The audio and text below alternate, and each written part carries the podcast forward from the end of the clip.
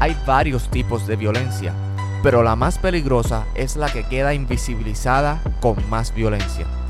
Sobre el narcoestado, el coloniaje y las múltiples manifestaciones de la violencia, hablamos con el psicólogo puertorriqueño José Ángel Gandía Pavón en esta segunda parte de la conversación. Que lo disfruten.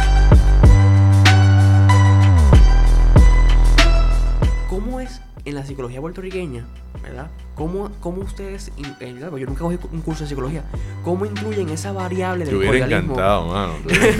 ¿Cómo incluyen esa variable del coloniaje puertorriqueño en, para entender nuestra realidad particular? El retrato del colonizado. Exacto, exacto, porque yo... Me acuerdo de esa lectura de Sí, esa lectura la aprendí en un curso, en el seminario precisamente con el profesor. Sí, Psicología 435 la utilizamos. Mira, eh tengo que decir que hay un grupo de psicólogos y psicólogas en Puerto Rico que, asumimos la dimensión política como parte del, quehacer nuestro, ¿verdad? Eh, igualmente, atendemos la cuestión económica porque entendemos que tanto la, cuestión política y la cuestión económica eh, son de un pájaro las dos alas, ¿verdad? Así que no podemos hablar de una cosa sin, sin la otra. Desgraciadamente en el país hay mucha gente que piensa que puede hablar de desarrollo económico sin hablar de la cuestión política, ¿verdad? Eh, no sé cómo lo pueden hacer, pero bueno. Eh, si nosotros miramos la dimensión del, del, colonizado, número uno, desde ahí, desde la dimensión estructural, o sea, es bien contradictorio tener, por ejemplo, eh, gente que se le está vendiendo un sueño, voy, voy, a hablar concretamente, como por ejemplo la historia de la estadidad, que ahora que vienen las elecciones, pues, o sea, ahora volvemos con la estadidad y volvemos con todo, el, cuento de siempre, para, para que la gente que vota por este partido, pues entonces eh, creen la fantasía de que la estadidad se la van a traer. La estadidad se la están trayendo desde que yo nací, yo tengo 50 años, o sea, y, cada cuatro años va a llegar otra vez, ¿verdad? Eh, y es, una mentira, ¿no? Entonces, ¿cómo, ¿cómo tú puedes pensar que un ser humano racional puede cada cuatro años caer en el mismo juego, ¿verdad? Y entonces ahí tenemos que mirar el asunto colonial, ¿verdad? la cuestión ideológica, ¿no? La cuestión de, cómo el, y tú, tú citaste el, el texto, ¿no? Eh, Albert Memmi explica muy bien en una situación que tiene que ver con eh, África. Túnez, creo que era. En Túnez, es correcto. Y la colonización. Era una colonia. De los franceses. Exacto. Y cómo Está, está Albert Memmi, está también eh, Franz Fanon, tienen buenísimos libros, ¿no? Eh, también en, sociedades colonizadas y cómo destruye emocional y psicológicamente el, el, coloniaje al ser humano, ¿verdad? Pero tú tienes eh, un Albert Memmi que, entre las cosas que, él dice, se habla de, de, toda esta mitología del colonizado, donde, por ejemplo, el, el colonizado siendo oprimido por, por este otro individuo, por el colonizador, de repente lo pone allí como, como su meta a lograr. Entonces, paradójicamente, ese es el que te maltrata, pero tú aspiras a ser como él. Por eso quizás hay un reclamo de, de los derechos de los ciudadanos norteamericanos, etcétera, eh, que, es bien paradójico. ¿no? Hace unos días escuchaba al, escritor y profesor también, eh, Eduardo Lalo, hacer unos comentarios en términos de, de la ausencia de nuestra gobernadora, el presidente del Senado y el presidente de la Cámara en eh, lo que se dio en el Congreso de los Estados Unidos, ¿verdad? Y eh, la, la, nota al calce es precisamente que ellos evitaron ir a toda costa allí porque dado a que no tienen dominio del, lenguaje del colonizador, pues iban a tener que ir a la casa del trompo a bailar o llevar a alguien que les tradujera, ¿verdad? Entonces imagínense, ellos que piden la estadidad, ir con alguien que les tradujera, pues para ellos, en su cabeza colonizada, pues iba a ser una vergüenza mayor. Pero precisamente eso es parte del problema, porque no se aceptan como lo que son. O sea, en, Puerto Rico, quizás la generación de ustedes es una generación que tiene un bilingüismo mucho más... Eh, Desarrollado, marcado. Sí, y, tendrán su acento, no sé, porque yo no, yo no tengo el oído afinado para los acentos, ¿verdad? En, Estados Unidos.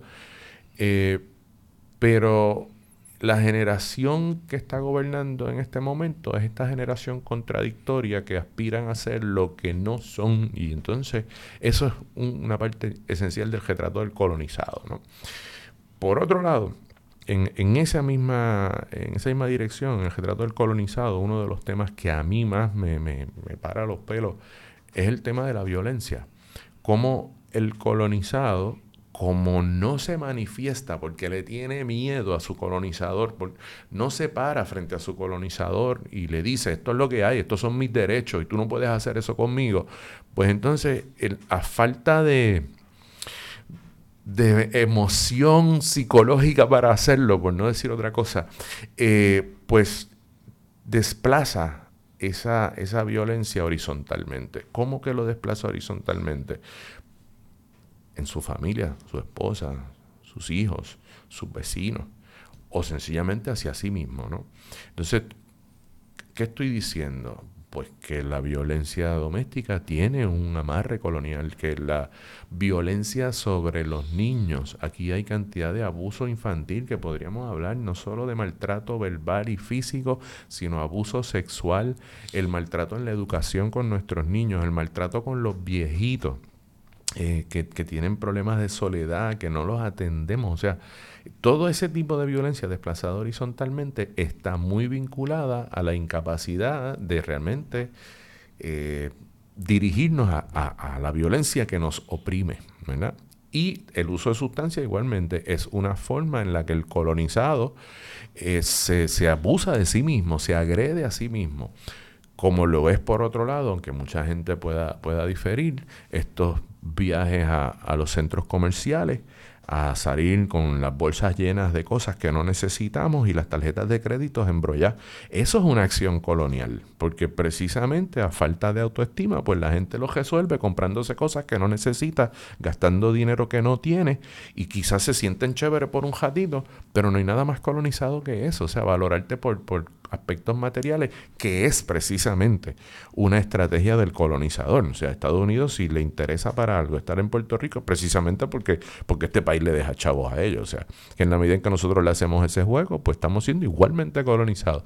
Así que podríamos seguir cortando tela, ¿sabes? es interesante ver cómo esta misma hora, por ejemplo, la de Albert Memmi, el, el del, del colonizado, habla de Túnez, una colonia francesa en África, tan lejana en distancia, pero tan cercana en paralelismo, porque cada colonia parece que tiene eh, unas características muy similares entre sí, entre ellas la violencia del Estado, tal vez violencia que muchas veces no vemos, violencia invisibilizada, pero que existe y, y está ahí como usted mencionó. Precisamente por eso es tan importante que se hable, porque como es invisible, es simbólica. O sea, eh, pues se nos hace muy difícil darnos cuenta. O sea, es, es, muy fácil tú verle la cara a una persona. Es más, Concretamente, eh, tú, puedes verle la, la, cara, un ojo lastimado a una mujer que, se le, que le dieron, que le, que le pegaron, y tú dices, ay, la están agrediendo. Sí, pero se nos hace muy difícil entonces identificar cuando vemos, por ejemplo, una niña en un programa de televisión, una niña menor de edad, donde la pones en una pasarela a caminar en traje de baño sexualizándola. Entonces tú, dices, ay, no ves que se ve tan cómica y tan linda. Estamos eh, de alguna manera participando en un nivel de violencia simbólica, estamos objetivando, le estamos haciendo a esa criatura a convertirse en el objeto de alguien. Entonces, esas son cosas que quizá mucha gente puede no estar de acuerdo con lo que yo estoy diciendo, pero precisamente hay que desinvisibilizar todos esos procesos que luego nos llevan a, tener unos costos sociales terribles. Sí, sí, cuando usted habla de desinvisibilizar, me acuerdo más que a Michel Foucault y todo el poder de vigilar y castigar, y me acuerdo que, o sea, cómo el, el Estado moderno aleja eh, multiplica por cero, como ustedes dicen, a esas personas que no queremos ver. Y así, por ejemplo, ¿qué hacemos con los locos? Como, porque el Código Civil dice locos todavía.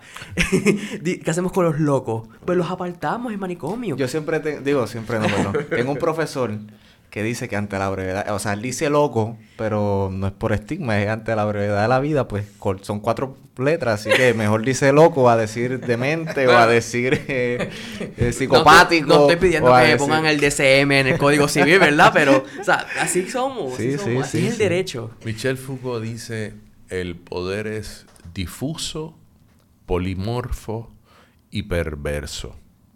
Y precisamente por eso siempre tenemos que estar vigilantes. Y el, y el poder es interseccional también. Oh, Por eso uno piensa que porque uno está en una posición, pues nosotros somos hombres, ¿verdad? Aquí todos los cuatro somos hombres, pero somos latinos, entonces esas, cargas somos colonizados, hay muchas cargas que no, o sea, hay muchas formas de cómo ejercen poder sobre nosotros. Bien, o sea, bien interesante. Hay que hacer esas lecturas.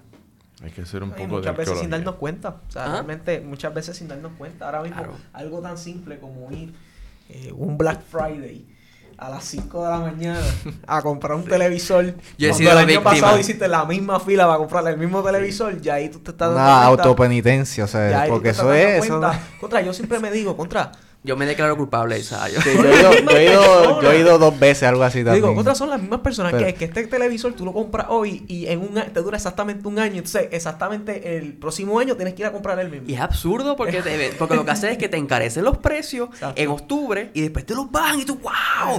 Pero es porque los inflaron artificialmente. Pero, pero eso es caducidad programada. O sea, los, artículos tecnológicos y esto tienen una caducidad programada. O sea, de aquí a tantos años está la vida útil del producto. Consumerismo, consumo. Y, volvemos a lo mismo. o sea, las corporaciones se encargan de eso. Porque, pues, para sobrevivir tienen que hacerlo. Sí, Definitivamente. Bueno, este, por último, quería preguntarle... hablar del estado, del narcoestado. Sí. ¿Lo quieres mencionar? Sí, precisamente como una de las manifestaciones, digamos, de la violencia o del poder. Yo, yo investigué un poquito y, y, encontré que hay cinco clasificaciones para determinar si somos un narcoestado o no. ¿Cuáles Yo se las voy a leer y ustedes me dicen que Vamos Está en la categoría más básica, que es el estado, narcoestado incipiente.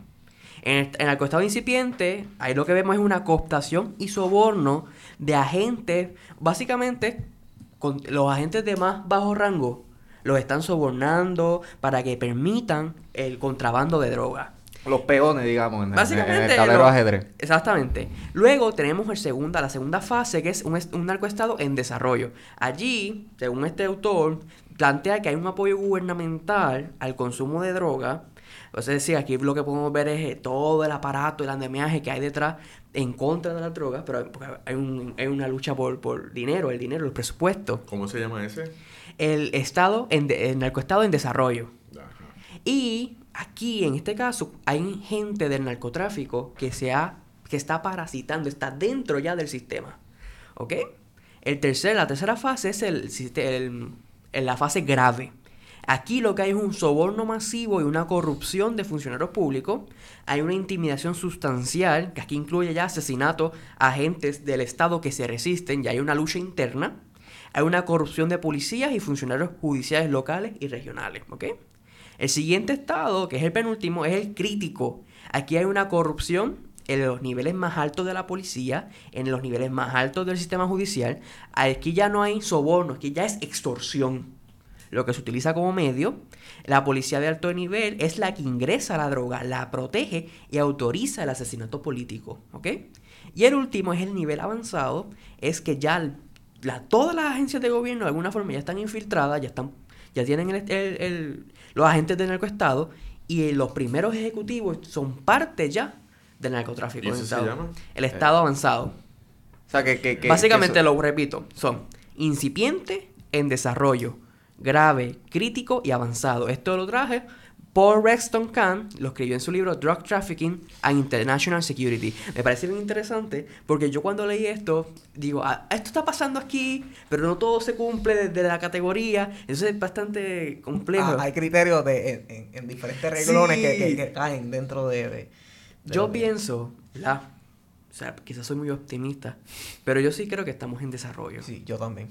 Que es la, la, cuarta fase. ¿Puedes leer otra vez la, la, segunda? La segunda. sí, pero el, desarrollo es la, la, segunda más bajita que dice aumentar, aumentar el apoyo gubernamental al consumo de drogas. O sea, hay un aquí lo que se refiere es que hay un diamaje para, para, el, para la lucha contra las drogas, pero realmente hay un negocio detrás de todo esto.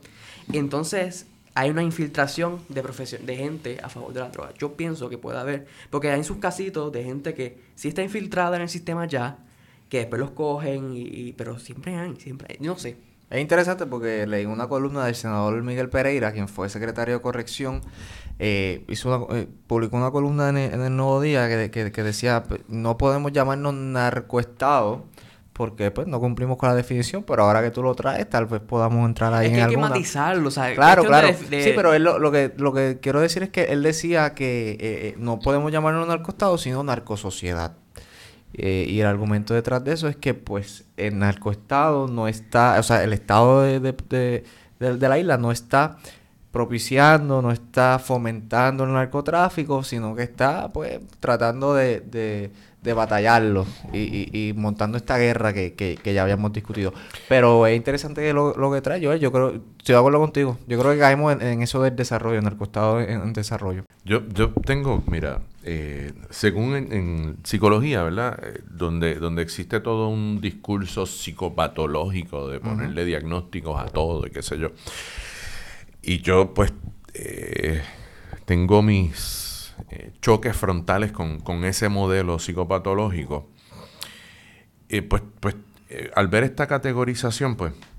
Es como un diagnóstico al Estado. Exacto. Entonces, como que me resisto, ¿verdad? No, no me resisto, sin embargo, en términos de los procesos que identificas dentro de las definiciones. O sea, me, me explico. Obviamente ustedes son mucho más jóvenes que yo, ¿verdad? Pero en Puerto Rico hubo para los años 70 por ahí, 70, 80 bajito. Existió la ganga de Alejo Maldonado y sus secuaces, ¿verdad? Claro. Y, y en ese momento, eh, pues se dieron en Puerto Rico situaciones de extorsión, se dieron situaciones donde eh, agentes del orden público eran los que decidían quién vivía y quién no. Y se mató gente hasta dentro del cuartel, o sea, narrado por este mismo personaje, ¿no? Él, mismo en, sus libros lo, ha dicho. Eh, así que teníamos agentes eh, de, eh, políticos, ¿verdad? Gente de, porque eran, eran directores, no eran, no eran guardias palitos, ¿sabes? Eran gente que tenían control de la uniformada, tomando decisiones y decidían quién podía hacer negocios turbios en el país, etcétera, y, la mordida que cada uno de ellos agarraba. O sea que en ese sentido llegamos casi hasta un nivel crítico, si no lo hallamos. Eh, a mí me parece que en, sabiendo eso, ¿verdad? De que han ocurrido esos eventos en Puerto Rico, y me parece que es importante que no neguemos que eso fue una realidad que ocurrió en Puerto Rico, ¿verdad? Y con la cual, eh, pues, debemos estar muy vigilantes a que no vuelva a ocurrir una cosa como esa. Yo entiendo que, que en Puerto Rico se dan unos espacios donde sí hay, hay apoyo quizá no sé si llegar a donde ustedes lo ponen, apoyo gubernamental. Yo sí sé que, que se, se, habla de, por ejemplo, policías que han cargado cosas en sus carros y, tú sabes, ese tipo de historias sale en, las noticias, ¿no? Este, por buscarse par de besos también por al lado. A eso es que voy. O sea, porque creo que lo que está de fondo es la pregunta de si esa es la solución, ¿cuál es el problema? O sea, porque lo más fácil sería apuntar a que, ah, esto pasó, y ah, pues entonces somos o no somos un narcoestado, es como un checkmark de sí o no. Pero entonces la pregunta que estoy haciendo de que si esa es la solución, ¿cuál es el problema? O sea, por loco que parezca, ahora digo, te robo la palabra de loco, es Henry. Eh, el, el, el asunto del tráfico de drogas para algunas personas en Puerto Rico es la solución de un problema, de un problema concretamente económico, de un problema que tiene que ver con posibilidades de vida digna en un país que es capitalista. Y a veces, como usted menciona, de supervivencia. E, exacto, exacto. Entonces tú tienes eh, ese, ese espacio de brega económica donde hay gente que se mete, miren, vamos a darnos cuenta, la gente que arrestan haciendo estas barbaridades y, gente que trabaja en el gobierno, que, que han hecho eh, pues cosas por debajo de la mesa, que han firmado un contratito, que, que han firmado las horas de empleado fantasma, todas esas cosas, ¿verdad? Esto no es gente que se está enriqueciendo, esto es gente que los están utilizando y, y están, eh, otra vez, la violencia sistémica, están aprovechándose de personas como ellos y ellas porque precisamente son personas que tienen una necesidad y pues este pensamiento, este yo digo el boricuismo mágico de que a mí nunca me va a pasar, a mí nunca me van a coger hasta que te cogen, ¿verdad? Este, pues, esa fantasía adolescente de muchas personas en la cabeza, pues de repente les cuesta y les cuesta en lo más sagrado, les cuesta la libertad. Vuelvo otra vez, yo la pregunta que creo que debemos hacer es si esa es la solución, ¿cuál es el problema? En lugar de estar debatiendo si somos o no somos, o qué somos, o qué sé yo. O sea, verlo desde el punto de vista del fenómeno social y lo que implica para los seres humanos que están involucrados en el, en el fenómeno social del, del, narcotráfico, ¿no? O sea, que, que, que es terrible. Y vuelve nuevamente mm. la desigualdad social, porque o sea, eso es lo que está subyacente en eso. Si el, el, oficial que no tiene suficiente dinero para llevar a su casa, eh, sustentar a su familia y tener la vida digna que el profesor menciona, pues va a tener que hacerlo de tal vez alguna manera más fácil, pero mucho menos menos mucho, mucho menos lícita que pues, el, trasiego de drogas. Que tiene a su vez un hilo eh, conductor junto al asunto colonial que tú planteaste ahorita. O sea, porque el, el, si vemos la historia de cualquier colonia en el mundo, gente, cualquiera, usted escoja la que, la que le dé la gana, la, la economía de las eh, colonias se han basado históricamente en el contrabando. O sea, si, si usted quiere... De España, nosotros de España. Exacto, mira aquí por, por Yauco, estamos en el sur, por Yauco era un punto de contrabando bien duro en este país, se contrabandeaba hasta café, o sea, aquí históricamente ha habido contrabando. No es que nosotros seamos un estado contrabandista, es que las colonias desarrollan estrategias de comercio dado a la opresión económica que viven. O sea, pero hay que poner las cosas en su contexto. Nosotros queremos salir del narcotráfico, queremos salir del contrabando como opción de vida, pues tenemos que atender entonces asuntos políticos. Claro, yo tengo otro profesor que dice, eh, bajo ese mismo argumento, que los puertorriqueños por naturaleza somos piratas.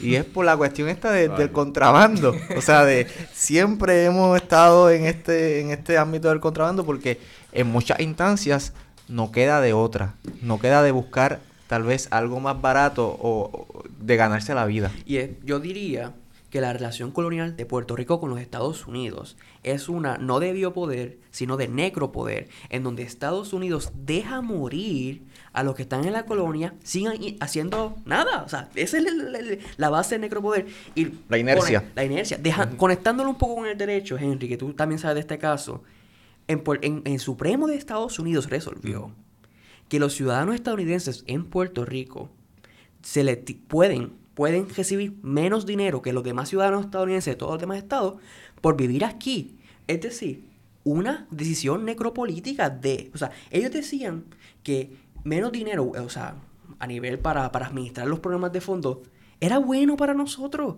con comparación con los demás estados. O sea, estás diciendo déjalos morir. Claro, y el argumento detrás de que no sabemos gobernar. Ah, claro. Y que por ende somos animales, somos bestias que están allí en una isla y no sabemos gobernarnos y, que ese es el fundamento. Y, y como hemos dicho aquí, los jueces racistas de entonces y el tribunal racista de entonces y hegemónico lo ha hecho, lo, ha perpetuado. Y hemos hablado aquí hasta la sociedad del artificio jurídico que se ha creado con los casos insulares. Pero es otra manifestación de eh, la colonialización y del coloniaje. Claro. Eh, Mira, en esa, en esa necropolítica que tú estás trayendo, puedes poner también el caso de la ceniza Definitivo, más local. Ahí, ahí tienes, ¿verdad? las políticas tan tímidas de, nuestro gobierno en defensa, ¿verdad? De, de, nosotros, los seres humanos.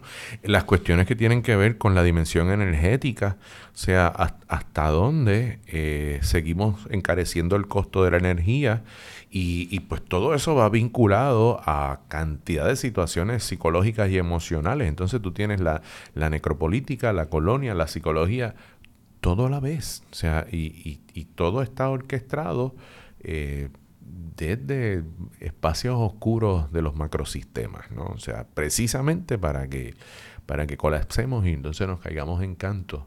Y después entonces justificar el que te metas Xanax y... Eh, Definitivo, sí. Eso así. Sí, eso así.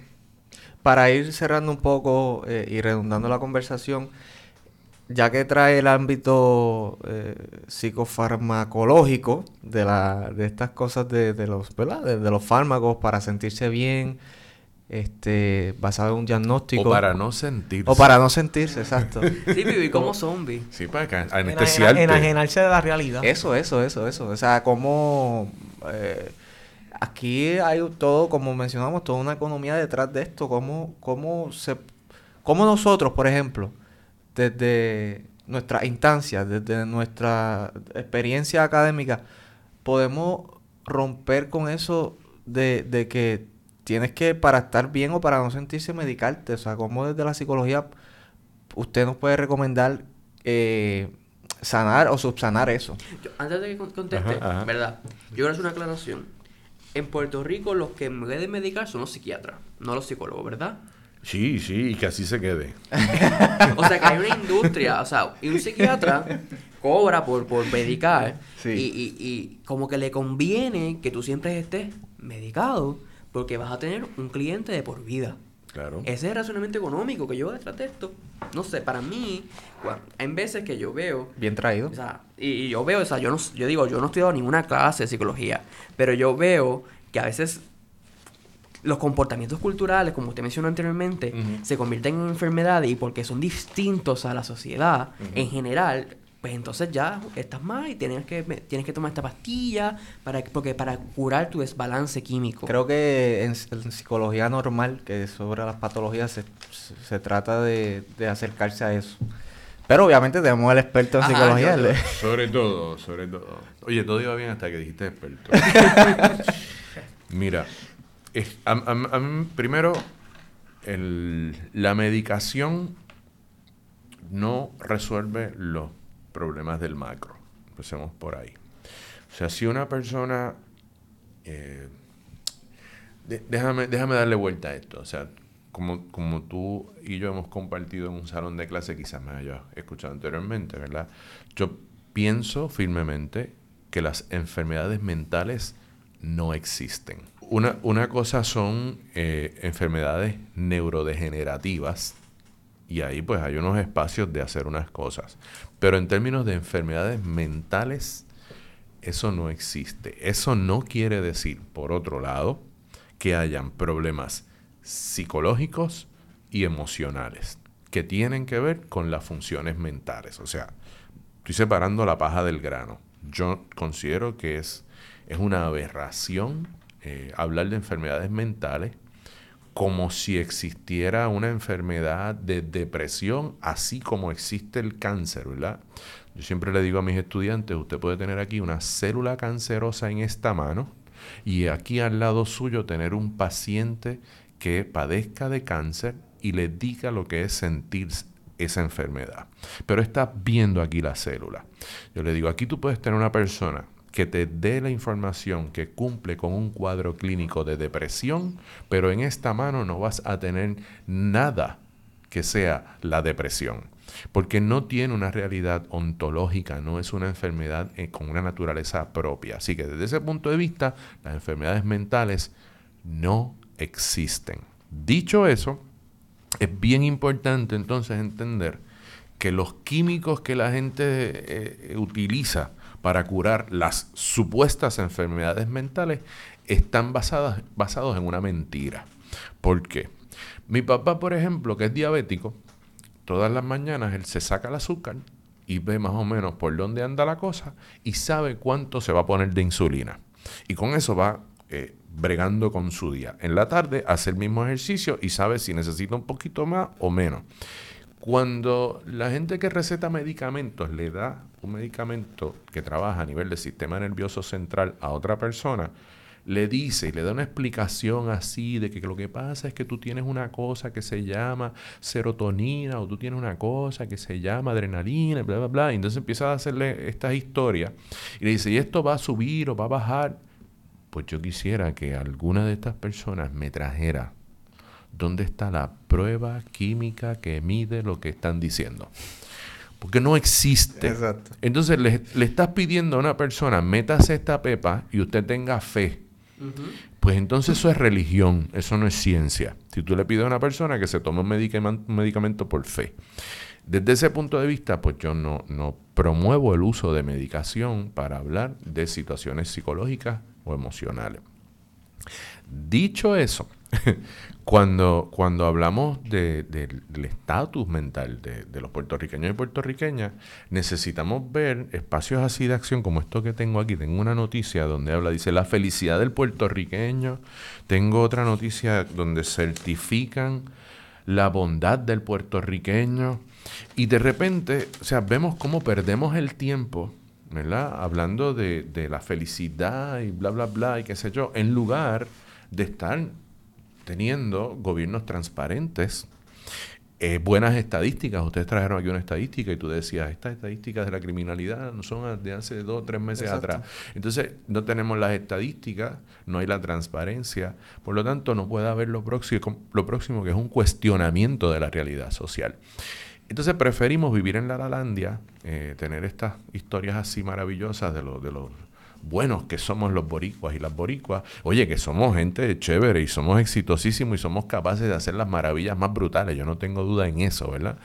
Pero por otro lado, hay que asumirnos desde una realidad social que precisamente la proliferación de ese tipo de noticias nos mantiene entretenidos y no... Dócil. Oh, sí, puertorriqueño dócil. Ese es el término. Bien duro, bien duro. Entonces, en, en un nivel de conformismo bestial.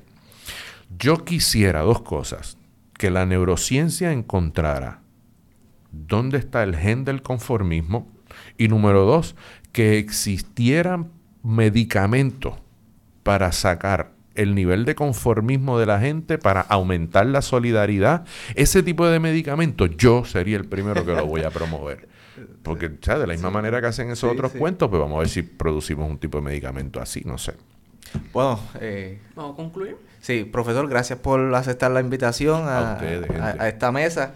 Este, esperemos tenerlo en un, futuro bastante cercano, de vez en cuando tenerlo por acá para, para conversarle de estas cosas. Pues, ha sido un placer estar con tres jóvenes boricuas que la están poniendo en la China con, con esta idea, ¿verdad? Con esta propuesta. Me, me da mucha alegría. Además, conociendo la calidad de seres humanos eh, que tengo aquí conmigo en, en la mesa, para mí el placer es todo mío. Gracias, gracias, y honrado por eso. Albert, gracias por estar acá. claro, claro que sí, un placer y, le agradezco al profesor, ¿verdad? Que, nos conocimos, no fue porque me dio clase, me hubiese encantado haberme graduado. Fue en otras circunstancias. Fue en otras circunstancias, pero, pero de verdad me consta de su conocimiento y de la calidad de personas con la que estamos hablando, así que un placer. Joel, gracias. Gracias a ti, Henry. Bueno, y a ustedes, amigos y amigas, los esperamos en una próxima edición de En Contexto. Recuerden seguirnos en, todo, en todas nuestras redes sociales bajo el usuario En Contexto PR y suscribirse a nuestra mensajería de Facebook. Esto es En Contexto. Hasta luego.